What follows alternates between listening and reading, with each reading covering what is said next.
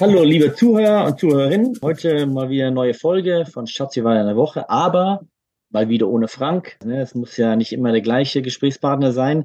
Heute habe ich bei mir äh, Marc Apun, äh, geschäftsführender Gesellschafter der Berliner Hanse GmbH, wobei wir heute auch nicht darüber reden, sondern eher über CMP. Das wirst du ja gleich noch ein bisschen erklären. Erstmal, äh, hallo Marc. Moin Hans, freut mich sehr. Oder moin moin. Ja, heute geht es ein bisschen über Einkauf im Private Equity Umfeld. Ich glaube, es ist ganz interessant zu erfahren für, für alle, die eben zuhören.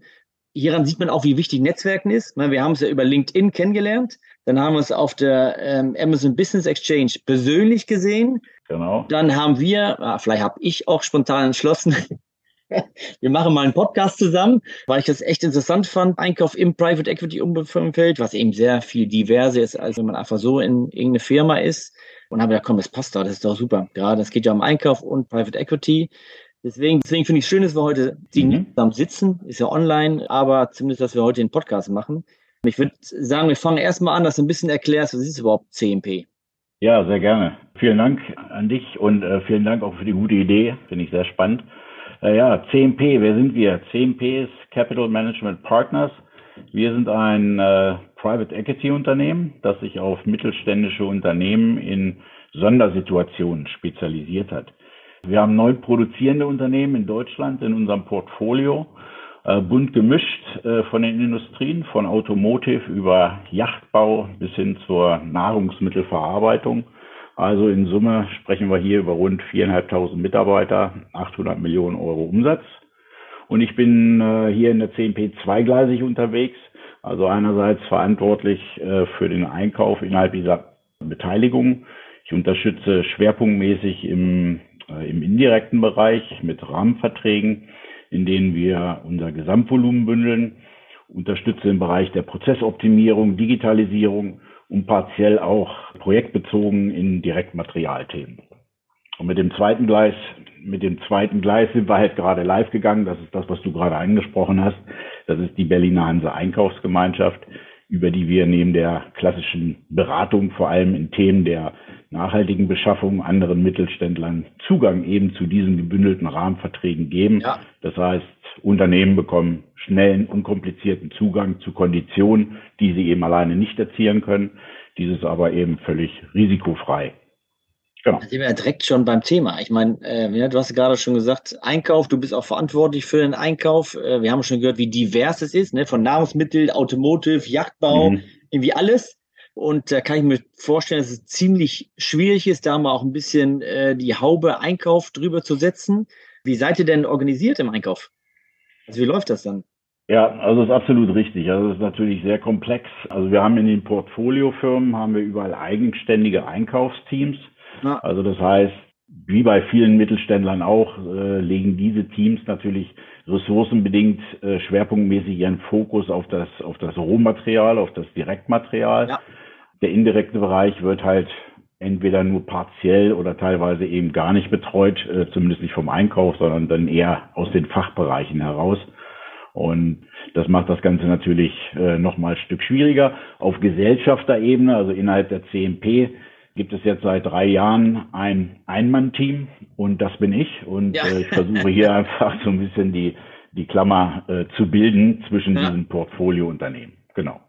Ja, kann, also ich stelle mir das echt schwierig vor. Also normal der, der Einkauf, also wir haben direkter Einkauf ist klar. Äh, das ist so fast unmöglich, weil ihr so divers seid. Äh, egal wie divers man ist, indirekter Einkauf geht immer. Ich weiß aber, ähm, dass der indirekte Einkauf oftmals vernachlässigt wird. Also auch schon in einzelne Unternehmen oftmals. Und dann stelle ich mir natürlich das in so, so einem Private Equity oder bei mehreren Firmen äh, natürlich noch schwieriger äh, vor. Was sind denn so die, die, die größten Herausforderungen dann? Für dich, also im Private Equity Unternehmen, als Einmann-Einkaufschef sozusagen? Genau.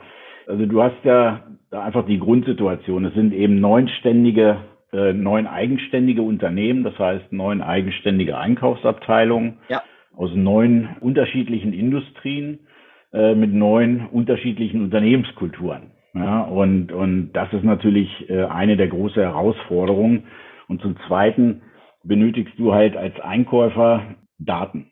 Daten, ja. Daten, Daten, das ist das neue Gold. Neue Gold. Und, und, ja. und genau, und, genau. und hier beginnt eigentlich genau der Spaß, weil in diesen neuen Unternehmen haben wir halt sieben verschiedene ERP-Systeme, neun, Unterschied, neun unterschiedliche Warengruppen, Klassifizierungen, neun verschiedene operative Prozesse, was, was Procure to Pay angeht. Äh, ja. Und eben auch vor allem neun unterschiedliche Reifegrade der Einkaufsabteilung. Ja. So, und das Ganze wird dann halt noch garniert, sage ich mal, mit, mit Themen wie Fachkräftemangel, Lieferkettengesetz, Supply Chain äh, Interruptions, also die eben auch jedes andere Unternehmen vor der Brust hat. Ja.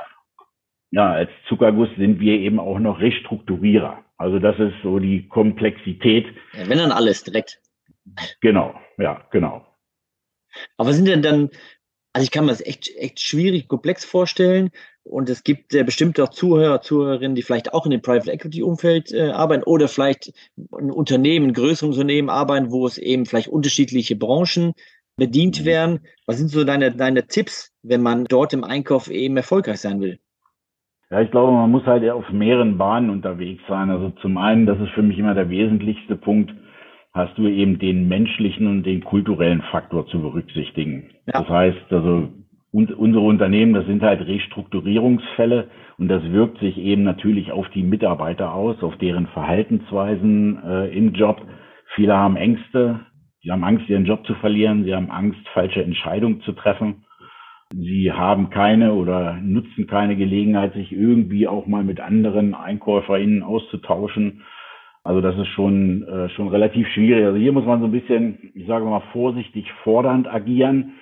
Also so ein bisschen mit einem sanften Tritt in den Hintern und gleichzeitig umarmend. Ja. Also um, um die Leute einfach, um die Leute einfach mitzunehmen. Und man muss halt das Team auch ermutigen selbstbewusster zu agieren. Im Mittelstand generell, nicht nur bei uns, generell glaube ich, ist es immer noch so, dass der Einkauf vielfach das Bestellschreibbüro ist.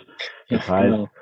Man wird äh, auch unternehmensintern als, als reine Serviceabteilung gesehen und, und diese Diskussion führe ich halt seit, weiß ich nicht, seit über 20 Jahren, seit ich im Einkauf bin, wo ich immer sage, der Einkauf ist keine Serviceabteilung. Der Einkauf ist einer der wesentlichen Wertetreiber in, genau. in einer Unternehmung. Ja, ja pro, pro, weißt du selber, ein produzierendes Unternehmen hat eine Materialquote, die ist wesentlich größer als 50 Prozent. Ja, 60, Wenn man dann 70, noch den genau. indirekten Bereich dazu nimmt, IT, Fuhrpark, Beratung, Instandhaltung etc., ja. das sind, sind nochmal 10 bis 20 Prozent.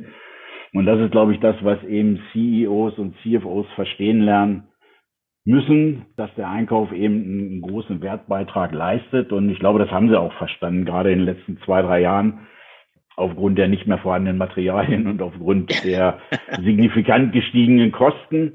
Also das, was wir uns immer so ein bisschen gewünscht haben, so die, die Attention und diesen Platz am Tisch, den haben wir jetzt. Jetzt, jetzt haben wir die Aufmerksamkeit und jetzt müssen wir halt auch so ein Stück weit das Momentum nutzen und eben Gas geben, um da auch einfach, sagen wir, so ein bisschen auf Geschwindigkeit zu kommen und eben die, die, die Kostenseite wieder, wieder äh, zu verbessern. So, neben dem kulturellen Aspekt ist halt, wie gesagt, die große Schwierigkeit, äh, aussagefähige, transparente Daten zu bekommen. Ja, wollte gerade sagen, aber dann neuen ERP-System auch noch, ja. Genau, ja, also wir haben jetzt hier irgendwie, ich sage jetzt mal, die letzten drei Jahre Excel-Geschiebe betrieben und versucht hier irgendwie Daten äh, übereinander zu kriegen, was irgendwie schon funktioniert hat, äh, aber A schlecht und B dauert äh, sehr lange, ist sehr aufwendig. Und wir haben jetzt ein KI-basiertes Tool uns äh, zugelegt.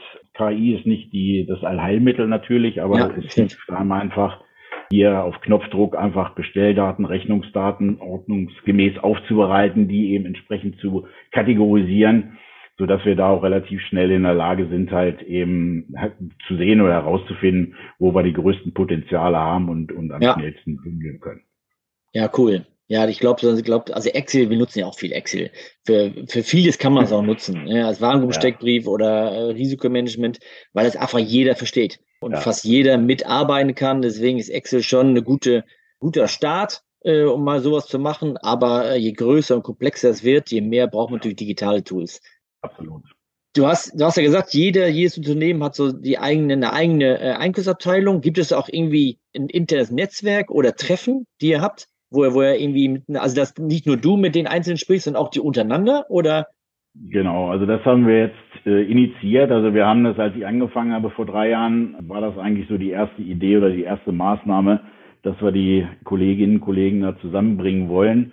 So, dann kam Corona, dann kam, ja, äh, ich ja. weiß nicht, Lieferkettenproblematik etc. Also man hatte irgendwie 5000 Gründe, warum es eben nicht geht. Aber jetzt haben wir das eben kürzlich gemacht. Also wir haben im, im März haben wir alle Einkäuferinnen äh, für zwei Tage in Berlin zusammengeholt und haben uns da eigentlich da verschiedenen Themen gewidmet, also von Digitalisierung über äh, wie bekomme ich eigentlich das ganze Thema Nachhaltigkeit im Einkauf mal aufgestartet, ja. äh, bis hin zu natürlich eben dem Austausch auch äh, untereinander. Und ich glaube, das war sehr wertvoll, weil die, die zweieinhalb, drei Jahre, die wir es jetzt vorher eben auf virtuelle Art gemacht haben, äh, ist halt dann eigentlich immer so eine Frontbeschallung äh, von mehr von einer Seite gewesen. Und ja. jetzt, äh, jetzt ist man wirklich in den, in den Austausch auch untereinander gekommen und da merkst du halt schon, dass da jetzt wesentlich mehr Traktion und wesentlich mehr Bewegung reinkommt und, und die Kolleginnen und Kollegen auch einfach untereinander sprechen, weil da braucht es mich nicht dazu, um nee, äh, den, sagen, den ja. Austausch zu haben. Aber das war eine gute Plattform und eine gute Absprungbasis und ja, jetzt müssen wir das halt nutzen und wir werden das eben auch A wieder machen. Also das heißt, im, im, im Q3, Q4 wird es, wird es eine zweite Veranstaltung geben und äh, jetzt wieder so ein bisschen aus der Gesellschafterbrille machen wir das Ganze eben auch unter anderem für die IT-Verantwortlichen, weil das auch okay, ein ja. sehr großes, sehr wichtiges Thema ist und wir planen das eben auch für andere Bereiche wie zum Beispiel HR. Also einfach die Gelegenheit nutzen, eben Expertise im eigenen Haus zu haben sozusagen. Ja, finde ich super. Neun verschiedene ja. Häuser sind. Ja, ich glaube, es ist auch, ist auch einfacher. Wenn die Leute sich gesehen haben, vielleicht auch mal ein Bierchen zusammen getrunken haben oder irgendwas anderes, ist es, glaube ich, einfacher nach anzurufen. Ne, man kennt sich dann, man hat sich schon mal getroffen, wenn man eben eine Frage hat im Einkauf oder HR oder wie auch immer, IT, oh, ich rufe den mal an, äh, Frau Meier, genau Herr Müller, so. wie auch immer, ja. äh, und tausche mich mal aus. Ich glaube, man kann das echt nutzen, wenn man schon neun Firmen hat, die vielleicht aus anderen Branchen kommen, aber trotzdem die gleichen Herausforderungen haben, wie du schon gesagt hast, ja. Lieferkettengesetz, Lieferengpässe, dann sollte man sich auch austauschen und den Austausch auch nutzen. Ja, das finde ich super. Ja, wir, wir machen das halt, glaube ich, immer noch, ich glaube, der Einkauf macht das grundsätzlich noch zu wenig. Also wir, wir ja. sind ja auch eher, eher weniger die Leute, die eben äh, da extrovertiert unterwegs das sind. Das sind die Mauerblümchen, und, und, äh, Genau, genau. Wir verstecken ja. uns da gerne und ich glaube, das ist so der, äh, der Punkt, was wir wirklich lernen müssen, einfach rauszugehen und eben auch mal Fragen zu stellen. Und ja. gerade wenn ich eben ein Problem habe, also bevor ich eben auf, auf langen Wege äh, in, in schlechter Form irgendwie was selbst kreiere, dann kopiere ich lieber äh, gut und schnell ja. ja und äh, kann vielleicht Prozesse oder andere Dinge einfach einfach wesentlich schneller auf die Straße bringen und schneller Geschwindigkeit ist halt ein Thema, auch gerade im Mittelstand, da sind wir nicht gut unterwegs. Das ist de facto. Ja, das stimmt. Das sehe ich ja leider auch ähm, oft. Äh, deswegen bin ich ja froh, wenn auch äh, Private Equity Firmen eben auf den Einkauf gucken, schauen, wie die das eben verbessern können. Äh, du hast ja viel gesagt, wie divers es ist, die verschiedenen ERP-Systeme, verschiedene Einkaufsabteilungen. Hm. Trotzdem sind indirekte Kosten ja gleich. Du hast äh, gesagt, du hast, ihr habt schon angefangen, eben zu schauen, wie könnt ihr Synergien nutzen, wie könnt ihr auch äh, vielleicht was verbessern. So, jetzt äh, mal äh, ne, Butter bei der Fische. Ihr habt das, das ein paar Jahre jetzt gemacht und äh, es gibt ja immer schöne Kennzahlen im Einkauf, die leider aber auch oftmals nicht genutzt werden, außer Liefertreue, Qualitätsrat fürs Audit, damit man schön was hat. Aber trotzdem ist, geht es auch viel auch über Savings, über Einsparung, über ne, wie kann ich die vielleicht die Gewinne, Unternehmensgewinne verbessern durch den Einkauf, ne, was ja gerade mhm. da liegt ein großer Hebel mit 50, 60, 70 Prozent der Kosten. Was habt ihr denn erreicht die letzten Jahre im Einkauf? Ja, das ist halt genauso wie du sagst. Also es ist ja leider immer noch so, dass wir halt über über Savings gemessen werden. Äh, ja. Äh, das das das äh, das ist so. Wir haben wir haben so ein bisschen, ich sag mal, die, bei uns die Schwierigkeit, dass wir auf Unternehmensebene die Performance nicht nicht wirklich tracken. Also das heißt, es sind keine KPIs vereinbart, es, ist, wird gar nicht definiert, wie wie werden Einsparungen überhaupt äh, äh gemessen. Ja, oder hier Kostenvermeidung eher. Genau, genau. Ja, und äh, am Ende des Tages meine auf, auf Geschäftsführerebene oder auf, auf CFO-Ebene, also spricht er grundsätzlich nur über also G&V-relevante Savings. So, das war ja. das Erste. Und so dieses ganze Thema Einkaufsperformance, das ist dann eher etwas für uns intern, wo man eben auch über äh, abgewehrte Preiserhöhungen oder verspätet wirkende Preiserhöhungen spricht, Verbesserung Zahlungsziele etc. Ja. Aber um konkret zu werden, also du willst ja Zahlen hören, äh, also auf Gesellschafterebene, also das heißt eben über alle Portfoliofirmen haben wir in den letzten drei Jahren, bisschen über, über drei Jahren, ein Stück äh, über vier Millionen Euro G&V-relevante Kosten oh. herausnehmen können. Ja, das ist nicht schlecht. Das ist nicht schlecht. Es kann natürlich immer besser sein, es muss besser sein. Wir haben, das ist das, was ich vorher sagte, ähm, das Thema Geschwindigkeit ist halt schon ein Thema, aber äh, wir dürfen halt auch natürlich die Rahmenbedingungen nicht vergessen, in denen wir uns bewegen. Also wenn wir jetzt mal auf die Gesamtperformance gucken, ist der Wert natürlich wesentlich größer. Der dürfte ungefähr beim Doppelten liegen. Also das okay. heißt, wenn wir eben Preisvermeidung, Preiserhöhung, Kostenerhöhung damit zurechnen, ja. ähm, liegen wir mit Sicherheit in dem, in dem äh, Bereich knapp unter 10 Millionen Euro. So, aber man darf natürlich nicht vergessen, dass wir natürlich trotzdem Preissteigerungen, Kostenerhöhungen haben hinnehmen müssen. Ja, das stimmt. Jeder, ja, wie jeder andere auch. Ja. Und unser Hauptproblem ist natürlich, dass wir das eben zum großen Teil nicht an die Kunden weitergeben können. Ja, also ja, okay. du kannst halt schon ein paar Dinge verargumentieren, aber wir haben halt ein paar Rahmenbedingungen dabei, die es uns einfach nicht erlauben, da Kostensteigerungen eben weiterzugeben. So, und dann ja. musst du halt gucken, schauen, wie kriege ich das eben anderweitig kompensiert. Aber so, der Markt kehrt sich gerade um. Also das ist so die, äh, die, die gute Nachricht, glaube ich, für ja. uns. Also das heißt, die, die Rohmaterialpreise stabilisieren sich äh, auf, einem, auf einem wesentlich geringeren Niveau. Und das jetzt nun aggressiv, aber eben kontrolliert zu attackieren, das ist so, glaube ich, die Aufgabenstellung für, für dieses und für nächstes Jahr. Ja.